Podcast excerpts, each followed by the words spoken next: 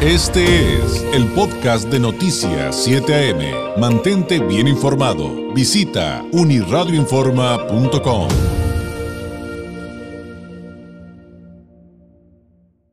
Le comento que hubo un foro organizado a través de CETIS eh, en el que pues expertos hablaron respecto a qué es lo que nos espera en el 2024 en cuanto a perspectivas económicas y la relevancia de nuestra región fronteriza. Uno de los participantes, uno de los expertos participantes fue el doctor Alfredo Valadez García, académico de la Escuela de Administración y Negocios de CETIS Universidad, además integrante del Centro de Investigación Económica del Noroeste de CETIS, el CIEN, a quien le agradezco nos tome la llamada. Doctor Valadez, muy buenos días.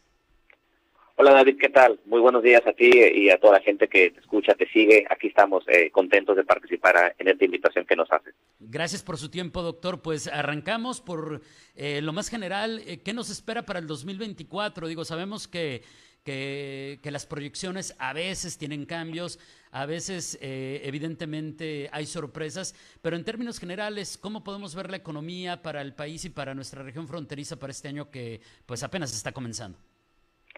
Mira que apuntalas algo, algo muy importante, David. Eh, típicamente una proyección económica o un pronóstico económico, ¿no? Como muchos que hay en clima, por ejemplo, pues está sujeto a, cambios bruscos, cambios no predecibles, es decir, no son 100% confiables, pero tienden a tener un nivel de confianza muy elevado, ¿no? E, en ese sentido sí pasa algo muy curioso porque cuando tú revisas las presiones para México, todas ellas eh, son alentadoras, pero en un sentido, digamos, eh, tranquilo, lineal. ¿A, qué me refiero con, con tranquilo? En que el positivismo no está muy exacerbado, no está muy, digamos, detonante, ni, ni nos hablan de un explosivo crecimiento o nos hablan de del año que puede detonar o catapultar a México. Más bien todas las proyecciones, tanto internas como externas que, que han hecho de, de, las principales variables macroeconómicas, ahorita con gusto lo mencionamos, eh, es un año, lo llamamos lineal, en el sentido que va a seguir un comportamiento promedio, va a seguir un comportamiento eh, muy parecido al de años anteriores, obviamente exceptuando pues el tema de la pandemia, el tema el año 2020 y un poco 2021. A, lo que vamos es que este año de algún modo va a ser pasivo, David, porque pues vienen temas importantes, ¿no? Vienen temas importantes electorales en nuestro vecino país, que desde luego es un tema que indiscutiblemente nos, nos importa, eh, elecciones internas en México. Entonces, este año mover agresivamente las piezas de ajedrez es complicado. Es complicado en ese sentido eh, las proyecciones se hacen para crecimiento económico, que se mide con, Producto Interno Bruto, con nivel de precios, que se mide con inflación, con qué tanto la gente está ocupada, ¿no? que se mide con desempleo, todas parecen seguir el, el patrón de, del año anterior, con un pequeño cambio, David, de que la proyección para este 2024, yo, yo lo observo como un escenario en que nos estamos preparando más bien como un ensayo para el 2025, ¿sabes? Seguramente por el tema de de, cambio político, de, elecciones y todo. Y, te repito, no, no, no creo, no veo un escenario en el que se mueva de manera brusca o de manera agresiva alguna variable económica, porque te digo, es más bien un año de como seguir la corriente, seguir la tendencia, seguir el, el, patrón, ¿no? Eh, una noticia positiva, que creo que a todos los mexicanos nos, agrada, es que la inflación que es el incremento de los precios, pues sí hay tendencia a la baja, ese es el pronóstico, ¿no? O sea, no veremos una, una inflación agresiva como sí lo vimos en 2022. Eh, la inflación que se fija el Banco, el Banco de México, que es una meta de 3%, los pronósticos eh, pues confirman, bueno, eh, aseguran que llegaremos ahí hasta el 2025.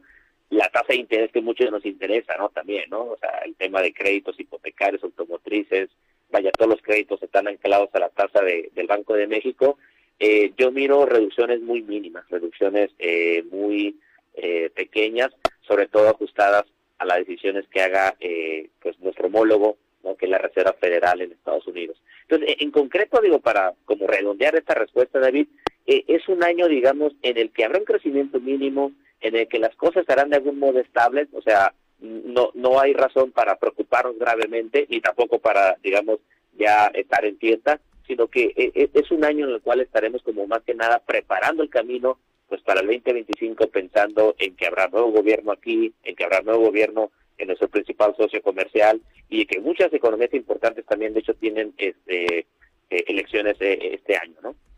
¿Y cuáles son los factores, además del que ya nos comentó, de las expectativas del Producto Interno Bruto, eh, que, nos hacen pensar eso? Porque aquí, por ejemplo, digo, me imagino que debe ser algo importante hablar de, de, lo que aquí hemos tenido durante mucho tiempo, pero que se ha convertido en una palabra de moda, entre muchos otros factores, el famoso nearshoring y realmente cómo realmente lo aprovechemos, ¿no?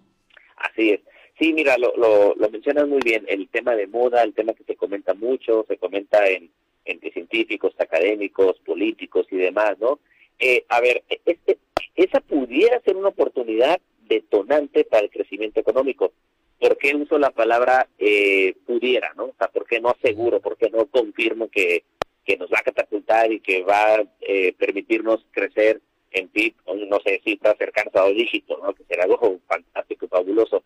El, el, el tema, fíjate bien, David, el, el tema esta pues, movilidad ¿no? de la inversión hacia más eh, zonas más cercanas a Estados Unidos, particularmente México, fíjate que no lo estamos aprovechando, o bueno, no, veo yo un potencial, no veo yo que se pueda aprovechar al máximo, que se traduzca en un crecimiento, desarrollo económico, porque fíjate que en nuestro país hay una serie de deficiencias, limitaciones y rezagos en capital humano, en capital de infraestructura, en capital incluso eh, en, temas de, esta mano de obra calificada que requiere la industria.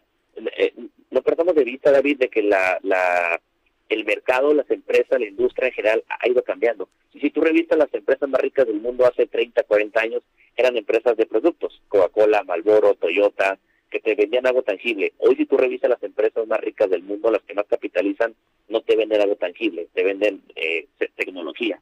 Entonces, digamos que se ha elevado la mano de obra calificada que requieren esas grandes empresas para producir, ¿no?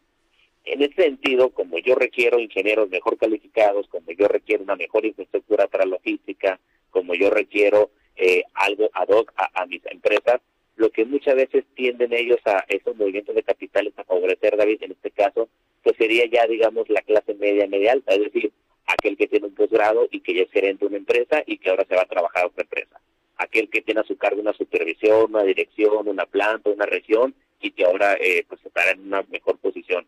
Pero pensemos en la gente que está en producción, pensemos en la gente y, que estos son efectivos, luego, pensemos en la gran masa laboral, en la gran masa eh, que está ocupada en el sector obrero y que a lo mejor a ellos pues no alcanzan a, a digamos a verse beneficiados por esta potencial inversión. A ver, de que habrá inversión, habrá inversión de que habrá derrama económica, eso lo habrá, eso no tenemos ninguna duda. Seguramente algunos estados la van a beneficiar más que otros, no, no es un tema homogéneo. Pero en ese sentido, el grueso de la, de, la inversión, que de hecho pues, retorna en ganancias al país de origen, eh, lo que hemos analizado en los últimos meses es que no no llega tampoco, por ejemplo, a las a las pequeñas empresas, ¿no? A las mm, llamadas MIPIMES, micro, pequeñas y medianas. Te pongo un ejemplo rápido, ¿no? Supongo que una empresa te dice, ok, bueno, yo para mi producción que este año me hagas 10.000 unidades de esto. Luego la empresa pequeña no tiene capacidad para hacer esas 10.000 pesos que le pide la transnacional al año, ¿no? Entonces ahí también falta una articulación con las respectivas secretarías de economía, ¿no? Los niveles estatal y municipal para decirle a los pequeños a las pequeñas empresas, bueno, ¿cómo te ayudo yo para subirte este tren de nearshoring, ¿no? O sea, ¿cómo te ayudo yo en, en, en préstamos, en inversiones, en desarrollo de personal, en maquinaria. O sea, ¿cómo te, qué, necesitas? ¿Qué, qué, te, ¿Qué te hace falta para que estés a la altura de la demanda de estas grandes empresas?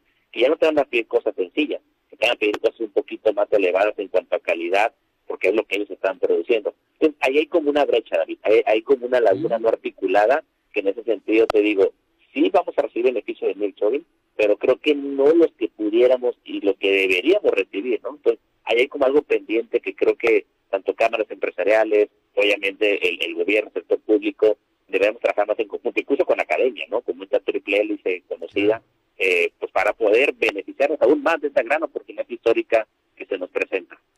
Entonces, eh, digamos que eh, en términos coloquiales, no se nos puede olvidar ningún sector, es, es, un tema complicado, con muchas variables y muchos tipos de, negocios que nos generan economía, pero por otro lado, si bien está, si lo estoy entendiendo bien, doctor Valedez, si bien es correcto el diagnóstico de los gobiernos de que lo que ahora se necesita generar es talento, pues entonces ahora el objetivo es realmente lograrlo. Por ahí un, poquito por supuesto, algunos de los temas de algo tan complejo, ¿no? Ah, no, muy complejo y sobre todo que la solución no es inmediato ni corto plazo, ¿no? O sea, eh, tú puedes crear una política industrial nueva, algo en tema educativo, algo en tema de ciencia y tecnología en, en, posgrados, universidades, pero el reflejo no lo vamos a ver, por ejemplo, ya en el 2024. Este tema obviamente tarda. Y luego también a, creo que mencionar, David, en ese sentido, es que las inversiones, lo mencionamos en el webinar, eh, son, le llamamos en economía, unos juegos de suma cero. A lo que voy que la inversión en el mundo es finita, ¿no? O sea, tiene un límite.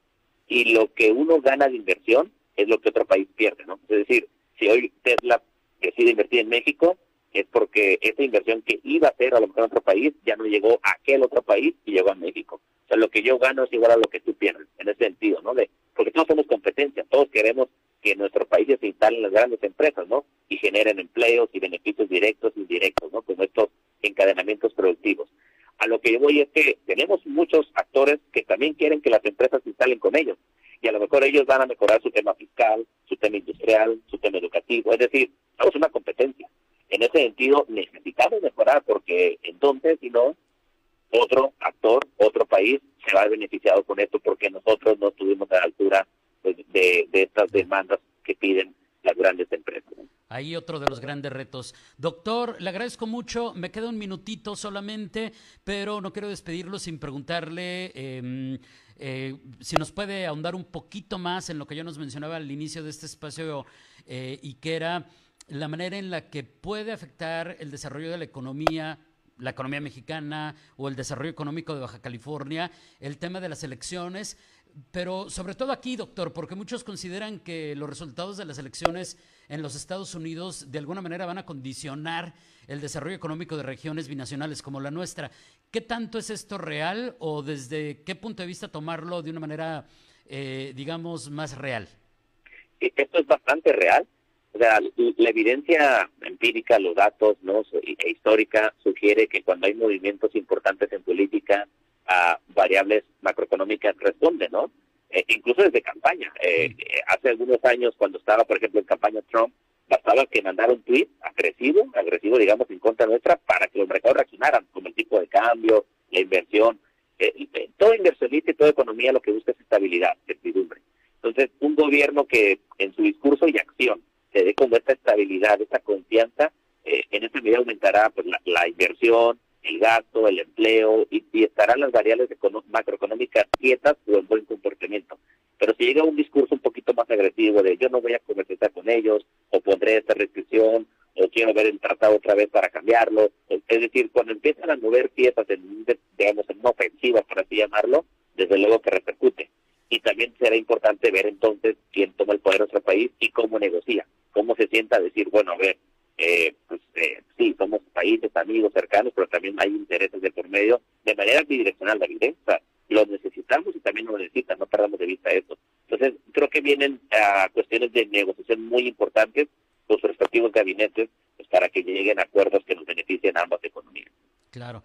Doctor, le agradezco enormemente este tiempo, este acercamiento a, estos temas, porque eso es, ¿no? Un acercamiento es un tema que habrá que seguir estudiando, del que tendremos que seguir aprendiendo, adaptándonos, pero mientras tanto le agradezco enormemente este tiempo, les deseo que tenga un excelente lunes y una excelente semana. Buenos días. No, gracias a ti. Un saludo.